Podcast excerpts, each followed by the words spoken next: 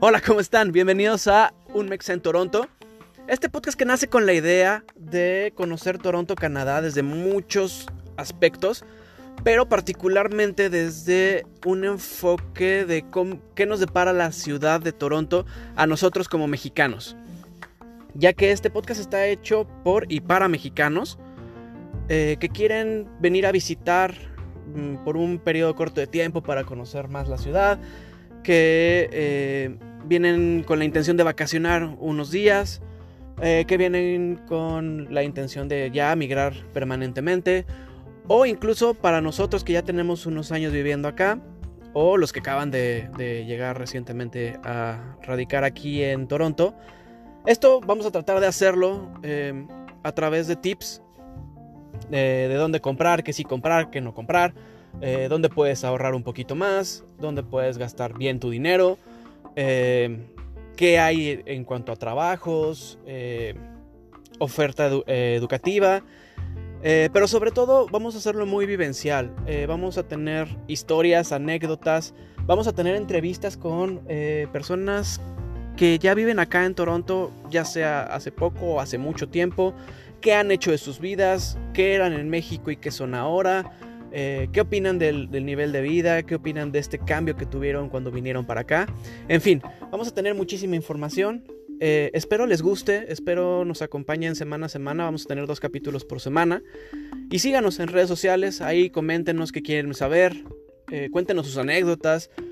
En fin, este podcast está hecho para todos nosotros los mexicanos que queremos seguir este sueño canadiense aquí en la ciudad de Toronto. Muchas gracias, bienvenidos. Y bueno, en el capítulo de hoy, ¿quién es ese mexa que anda ahí? Eh, hoy vamos a platicar un poco de quién soy yo, ah, un poco de mi historia en México, qué fue lo que me trajo a Toronto, cuánto tiempo llevo acá, cómo llegué acá, por qué llegué acá. Eh, un tanto también de historias, anécdotas, experiencias y demás digamos, una breve semblanza de quién, es esta persona que les está hablando de este lado del micrófono, para que nos demos una idea desde dónde viene toda esta información. Y sobre todo que me conozcan, que sepan, pues, quién soy y por qué hago esto, ¿no? Entonces creo que es importante empezar, eh, como les decía, quién soy yo, yo soy Carlos, mucho gusto. Eh, soy mexicano, nacido en la Ciudad de México. Viví eh, casi toda mi vida en, el sur de la Ciudad de México. Y bueno, eh, en cuanto a trabajo, pues me dediqué a muchas cosas. Pero pues mi último trabajo, que creo que fue como el pico de mi carrera, fue como en la gerencia de financiera y administrativa de una, digamos, importante firma de abogados eh, que se dedicaban a, a planeaciones y estrategias fiscales y gestión de startups y, bueno, muchas cosas. Todo esto les platico porque eh, eso es como eh, mi historia laboral en México y eso terminé haciendo. Y pues como para resumir y les hago un eh, adelanto, no me seguí dedicando a eso acá en Toronto. soy casado, tengo una hermosísima familia, mi esposa y dos eh, princesas. ¿Por qué tomé la decisión de venirme a vivir a Toronto? Pues debo decir que fue una idea de mi esposa, no fue de tanto idea mía. Cuando apenas éramos novios, ella siempre tuvo la, la, cosquillita de, de venir a, a vivir a, a, Toronto porque ella ya había tomado un curso de inglés acá y bueno, pues la ciudad le encantó. Eh, y entonces pues empezamos a planearlo. Ah, yo soy una persona así como que le gusta hacer todo, ya sabes, todo escrito, todo y bueno, aquí vamos a ahorrar acá y aquí le vamos a poner aquí y este día vamos a hacer esto y este día vamos a hacer el otro. Y yo bueno, yo hice toda una planeación eh, estratégica porque pues es parte de mi perfil ah, para venirnos a vivir a Toronto, pero pues el destino nos trajo otra otra idea y tuvimos que acelerar el proceso y hacerlo todo muy rápido y un poco aventado, ¿no? Y por eso llegamos a Toronto. Eh, también fue un poco algo de lo que vamos a platicar a través de, los, de todos los episodios del podcast. Es, creo que todos los que estamos acá venimos con un plan, con un objetivo o, o con algo en mente muy claro. En este caso, pues fue que yo me casé, me fui a vivir con mi, con mi esposa y nació nuestra primera hija. Y cuando nació nuestra primera hija, los que son papás no me dejarán mentir, pues todo te da miedo, ¿no? Eh, tienes como miedo de absolutamente todo, de, que salga, de que respire algo que no está bien, de que toque algo, de que las personas se le acerquen, de que te la roben viviendo en México. Eh, en fin, este, este, este temor tan fuerte pues, nos hizo buscar la oportunidad de venirnos a, vivir a Toronto lo más rápido posible y salió una oportunidad con un primo de mi esposa que ya vivía acá desde hace un par de meses. Eh, y la verdad es que nos abrió bastante camino y nos hizo entender ciertas cosas que a la vuelta del tiempo creo que ah, pues salió bien, pero tal vez nos hubiera gustado hacerla de otra forma porque como les digo, yo soy una persona que, que le gusta mucho planear, planear un montón de cosas. Eh, pero bueno, en fin, creo que como siempre me dice mi esposa, si lo hubiéramos seguido planeando, tal vez nunca se hubiera hecho. Y es algo que, que sí quiero compartirles. Eh, planeenlo bien, pero háganlo, que no se quede en una planeación, ¿no? Entonces vendimos todo, vendimos eh, los carros que teníamos. Afortunadamente y gracias a Dios nos iban bastante bien de dinero. Eh, desocupamos el, departamento que rentábamos y nos fuimos a vivir de arrimados a, la casa de una de mis cuñadas. Eh, estuvimos ahí varias semanas hasta que pues, se dio lo de nuestro vuelo. Nosotros volamos directamente a Nueva York. Hicimos una escala de un día ahí. Simplemente porque nos salía casi a la mitad del costo del boleto a, Toronto. Eh, cosa que les recomiendo siempre que vayan a viajar. Siempre busquen opciones, aunque sean de escalas. Eh, a veces escala, una escala de uno o dos días, pues te nutre el, viaje. En este caso, visitamos Nueva York. A mí Nueva York me encanta. Eh, entonces fue una, gran experiencia. Y fue como muy emocionante ir primero a una ciudad tan padre como Nueva York y después llegar a Toronto. En fin, llegamos a Toronto. Eh, mediados finales de marzo. el clima estaba pues lluvioso, para nosotros muy frío. Ya después entendimos que no era, no era nada frío. Eh, y, y, qué nos recibió? Nos recibió de una ciudad de Toronto. Ah, llegamos a vivir a una a, un área que se llama Etobicoke. Muchos la conocerán porque se vive muy bien en Etobicoke. Pero está un tanto alejado de, pues, de la ciudad de Toronto como tal. Como les decía, llegamos a esta, a esta a esta área que se llama Etobicoke, que eh, si bien no es Toronto, es parte de una cosa acá que se llama el GTA, Greater Toronto Area, que es básicamente la zona metropolitana, que comprende eh, desde el oeste, la ciudad de Burlington, recorriendo todo el lago Ontario, por toda la todo el borde, toda la costa que se llama Lakeshore, hasta el área de Durham, eh, sí, yo sé que esto para algunos puede sonar un tanto complicado, pero digamos es un área muy muy grande. Y dentro de esa área pues comprenden ciudades como eh, Oakville, Etobicoke, York, East York, North York, eh, Mississauga, Scarborough y bueno, nombres que, que irán escuchando en este podcast. Para los que ya están familiarizados, pues saben de lo que les hablo. Eh, para los que apenas están conociendo, vale mucho la pena que, abran un mapita del Greater Toronto Area y, conozcan un poco de lo que les estoy hablando. Entonces nosotros vivíamos en el área oeste de la ciudad, a más o menos 20 eh, minutos, 30 minutos en, en transporte al downtown Toronto. Digamos que Toronto como tal, la ciudad de Toronto es bien pequeña, es chiquitita. Nada más que lo que hace grande a, Toronto es el Greater Toronto Area, digamos el área metropolitana. Entonces llegamos a vivir a esa área, vivimos muy bien, pero em, rentábamos un departamento compartido, que es una algo muy, muy común acá. Compartimos el departamento, un departamento grande de, dos habitaciones. Eh, lo compartíamos con el primo de, mi esposa. Y bueno, después buscamos independencia. Nos fuimos a vivir hasta el otro lado de la ciudad, a Scarborough. Una ciudad, eh, un área que en ese entonces les estoy hablando ya hace un par de años. Eh, estaba un poco desolada. y una, cosa importante es que no había, en ese entonces no había nada de presencia latina de aquel lado. Estábamos rodeados entre pura gente de la India, de... Eh,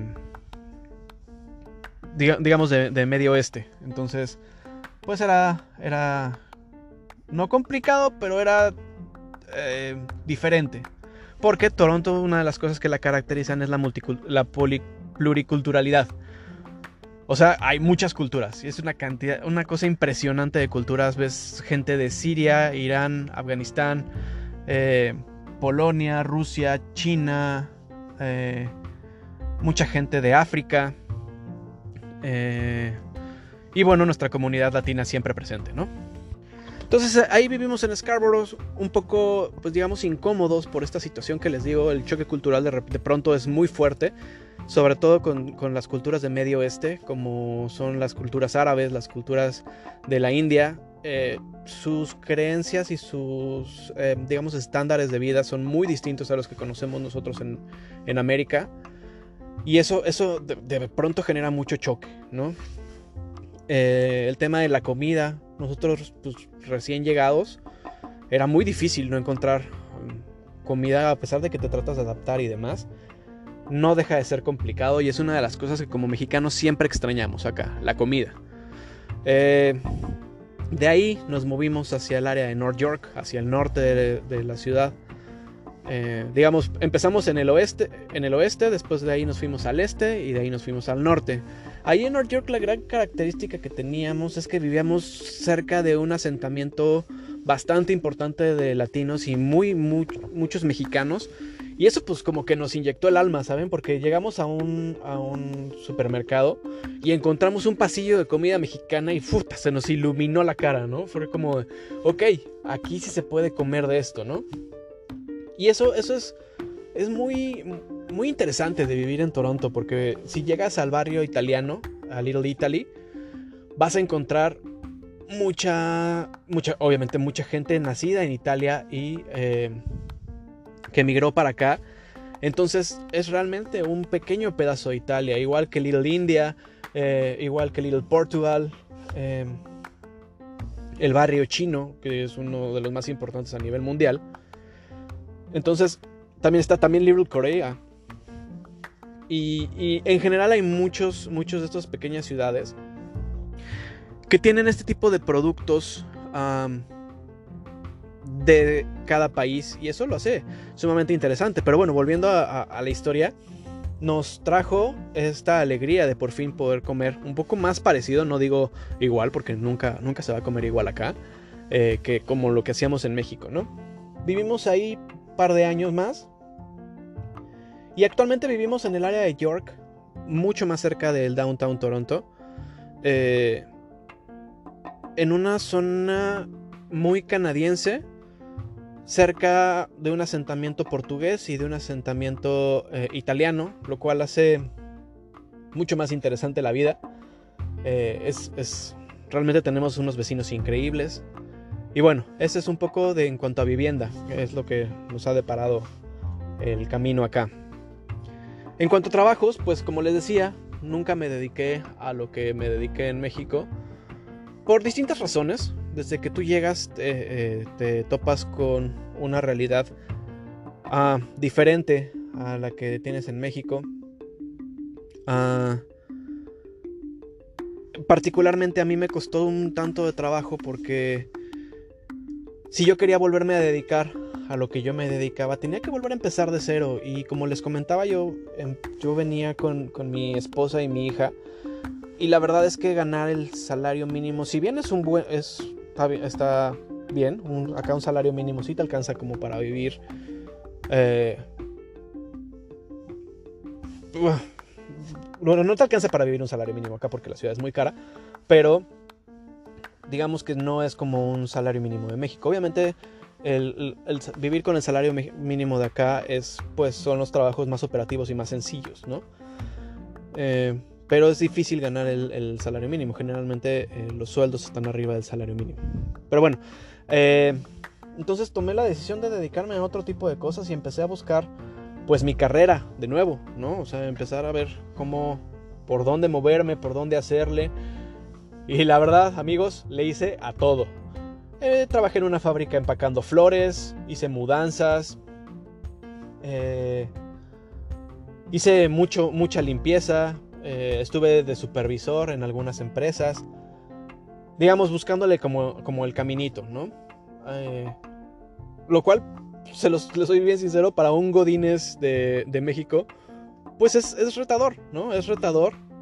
fue en algunos casos muy frustrante, pero es un poco lo que les decía en un inicio, tienes que tener muy claro el objetivo que vienes persiguiendo en Toronto, porque si no lo tienes claro, te atropella. O sea, la vida en Toronto aquí te, llena de frustraciones de repente y si no tienes como muy claro el objetivo y tu motivación, eh, sí, sí te la puedes pasar mal.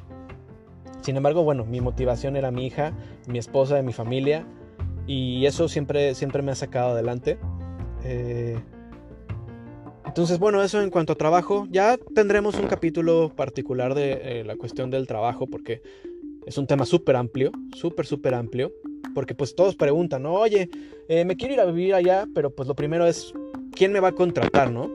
Ah, esa es una pregunta complicada porque no se responde de manera tan sencilla. Tienes que ver muchos, muchos factores. No es como en México, ¿no? En México uno como mexicano llega y dice, oye, eh, mando mi currículum a esta empresa. Esta empresa ve si tienes las capacidades y pues te contrata en, base a tus capacidades y tus ah, aptitudes y tu experiencia laboral. Acá eso no cuenta tanto. Acá lo primeritito que importa es el estatus migratorio. Eh, tu experiencia acá, no tu experiencia en tu país.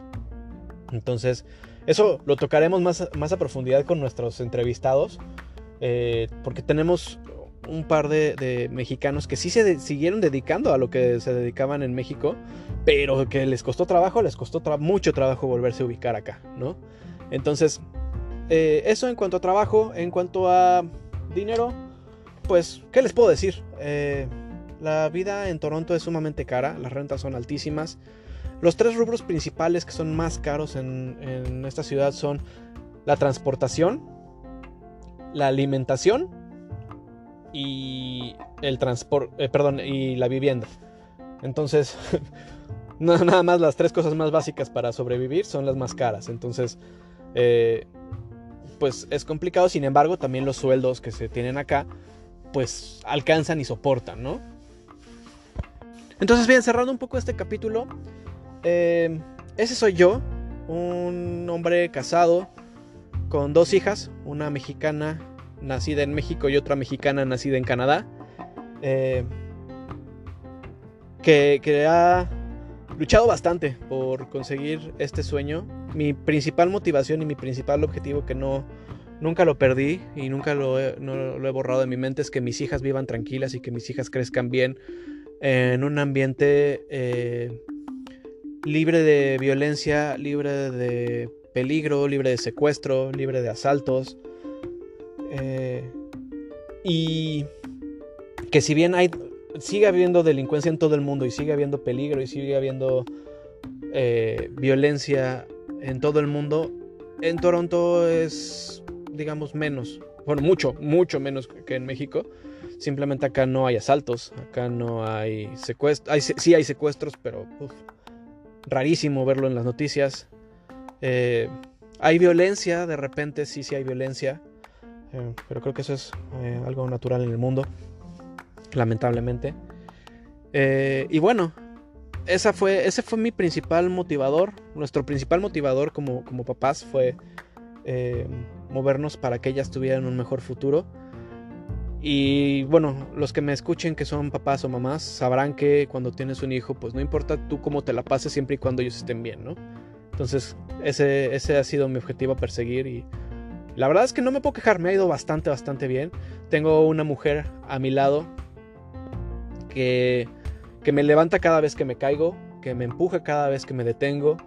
Eh, ella es una mujer súper echada para adelante, estoy muy orgulloso de haberla elegido como la madre de mis hijas.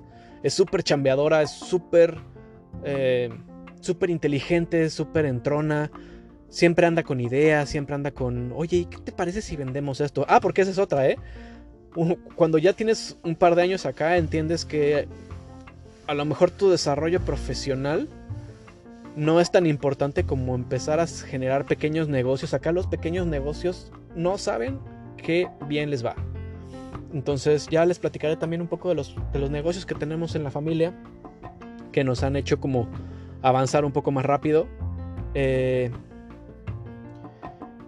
y, bueno, les decía, es, una mujer asombrosa, eh, espectacular. Mi amor, a ti que me estás escuchando, muchas gracias por esto.